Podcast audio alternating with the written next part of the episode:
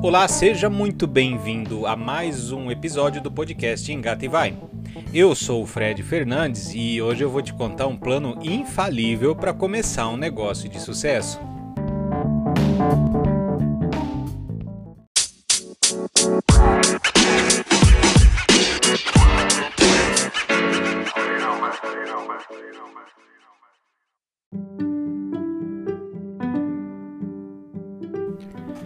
Era uma vez o Jackson e ele queria abrir um negócio.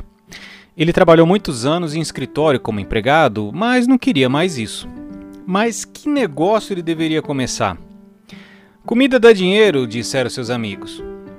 Afinal, todo mundo come todo dia e geralmente mais de uma vez por dia. Logo, vender comida é batata. É isso, vou abrir um restaurante, disse Jackson. Mas como começar? pensou. Então ele foi no Google como começar um negócio. E então apareceram 63 milhões de resultados. Sério, é isso mesmo que aparece, testa lá. Seis passos para abrir seu novo negócio. 15 ideias de como iniciar um negócio do zero. 5 passos para tirar sua ideia do papel. Quero abrir um negócio. Por onde devo começar? Nossa, era muita informação texto, vídeo, notícia, curso, material grátis, material pago. Jackson viu um monte de coisa diferente, mas percebeu que muitos materiais falavam na mesma ferramenta. Era uma arma infalível que permitiria ao Jackson começar um negócio de sucesso, o plano de negócios. Essa ferramenta matadora, também conhecida pelo nome original Business Plan, é um documento que descreve o negócio, seus objetivos e os passos que você deve executar para alcançá-los.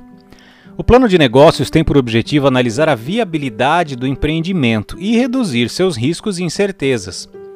E o que tem num plano de negócios? Um monte de coisa.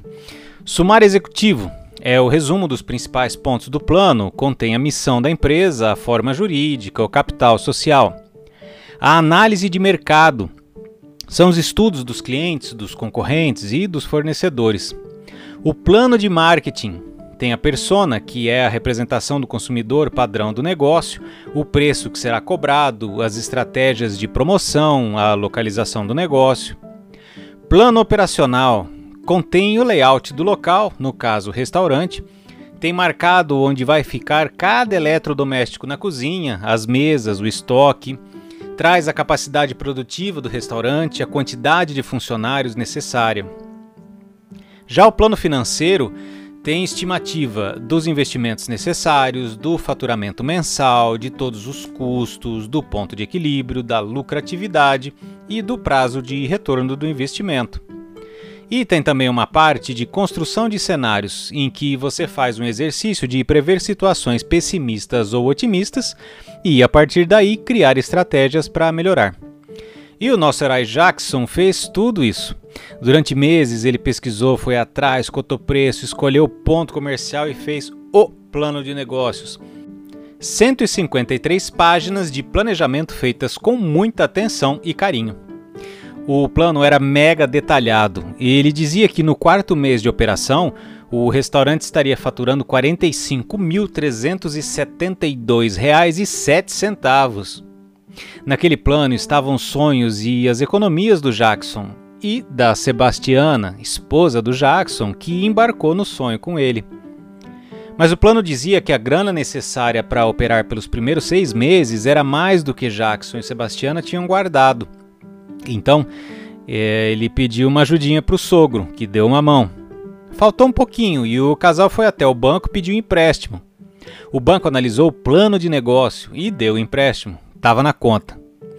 Plano pronto e dinheiro na mão, não havia tempo a perder.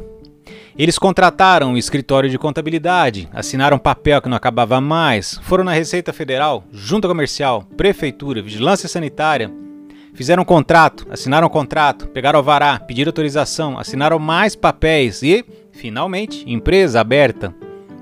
Então alugaram o ponto, pagaram arquiteto, contrataram pedreiro, pintor, encanador, eletricista, compraram material e começaram a reforma. Pagaram um designer para criar o nome e desenhar o logo do restaurante. Jackson pediu ajuda para o amigo que tinha caminhonete para levar os freezers e o fogão. Chamou o cunhado para ajudar a pintar a parede. Sebastiana chamou a mãe e as amigas, decorou o lugar com flores, pendurou quadros, lavou e passou as toalhas e guardanapos. Eles contrataram agência de emprego, selecionaram e treinaram funcionários. Chegou o grande dia da inauguração. Expectativa, frio na barriga, fila de amigos e parentes na porta, todos vieram prestigiar Jackson e Sebastiana, esses queridos. Casa lotada, garçons rebolando para atender todo mundo, cozinha bombando para fazer os pratos. Sucesso! Jackson e Sebastiana rodando as mesas, recepcionando os amigos, sorrisos de orelha a orelha, apesar do ciático de Jackson latejando até o dedão e do Joanete judiando a Sebastiana. Tudo perfeito, sucesso. Mas numa ou outra mesa se ouviu alguém cochichando baixinho: Nossa, que comida horrível! Gente, que atendimento ruim! Ah, mas não fala pro Jaque e pra Tiana não. Não vamos estragar a noite deles, eles estão tão felizes. E veio a segunda noite de funcionamento, a terceira, a quarta. E no lugar dos parentes e amigos começaram a aparecer clientes normais. E a cada dia havia clientes novos, porque os que já tinham conhecido não voltavam mais. A comida era ruim e o atendimento péssimo. Enfim, o movimento foi caindo, o capital de giro acabou, o banco parou de liberar dinheiro, os empréstimos foram vencendo, os salários dos funcionários foram atrasando e nossos heróis quebraram. Jackson e Tiana custavam acreditar que o plano de negócios infalível tinha falhado. Na realidade, eles não perceberam que esse plano era tão infalível quanto os planos infalíveis do Cebolinha. Lembra que o Cebolinha sempre tinha um plano infalível para roubar o Sansão, coelho da Mônica?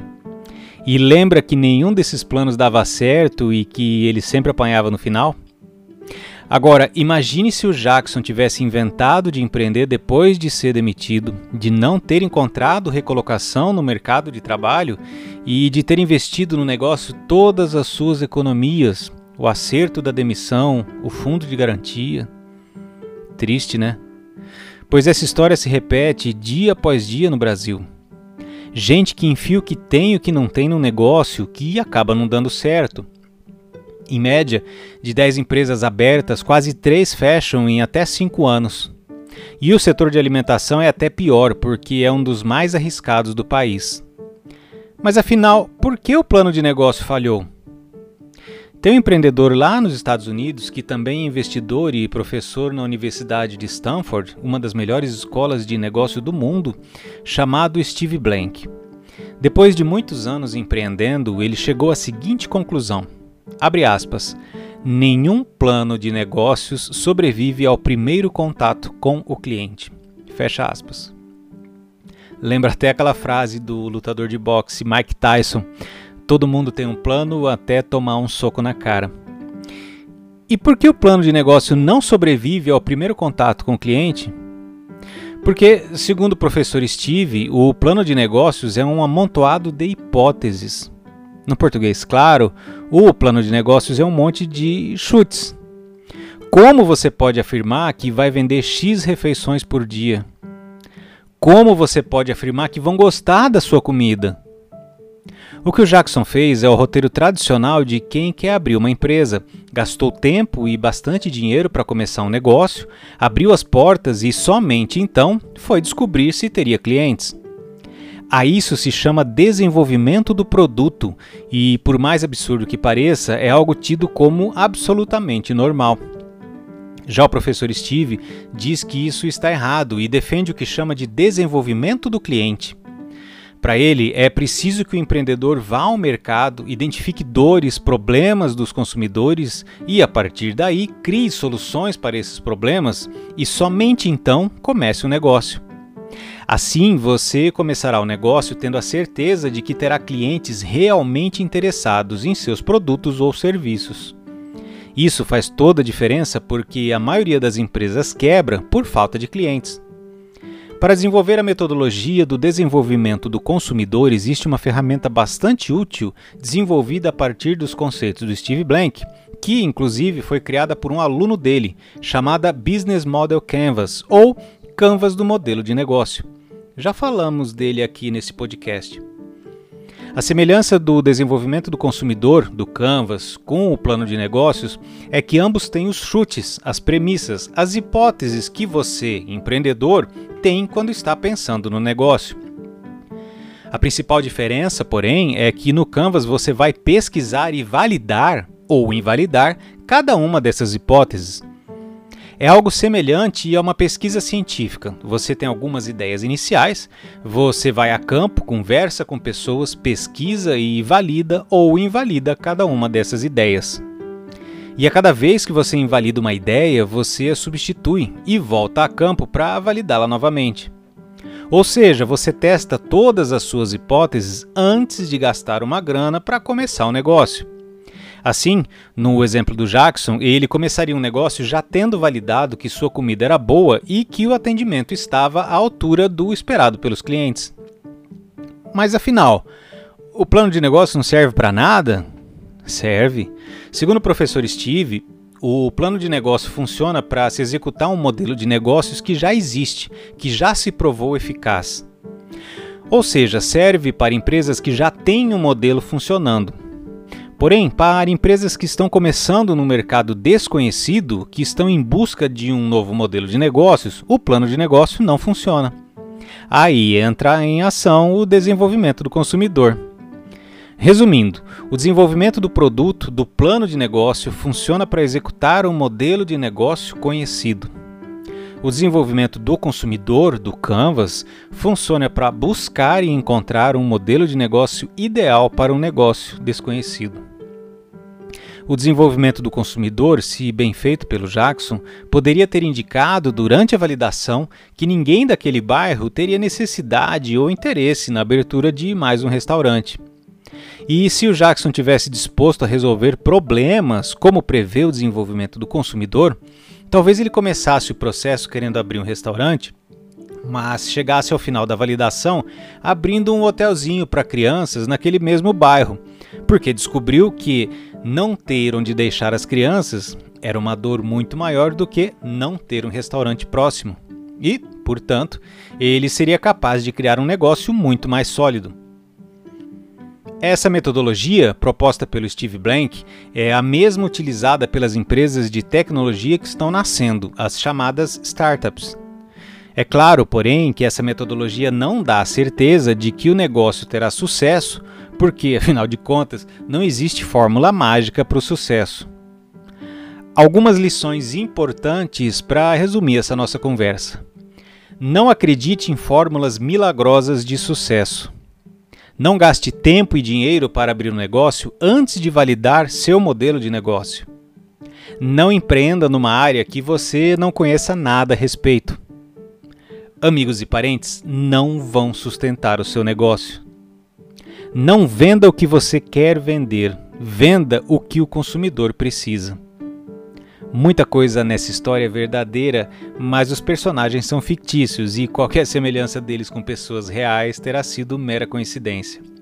A título de curiosidade, eu escolhi os nomes Jackson e Sebastiana porque no começo desse texto eu estava ouvindo uma versão lounge da música Sebastiana de Jackson do Pandeiro.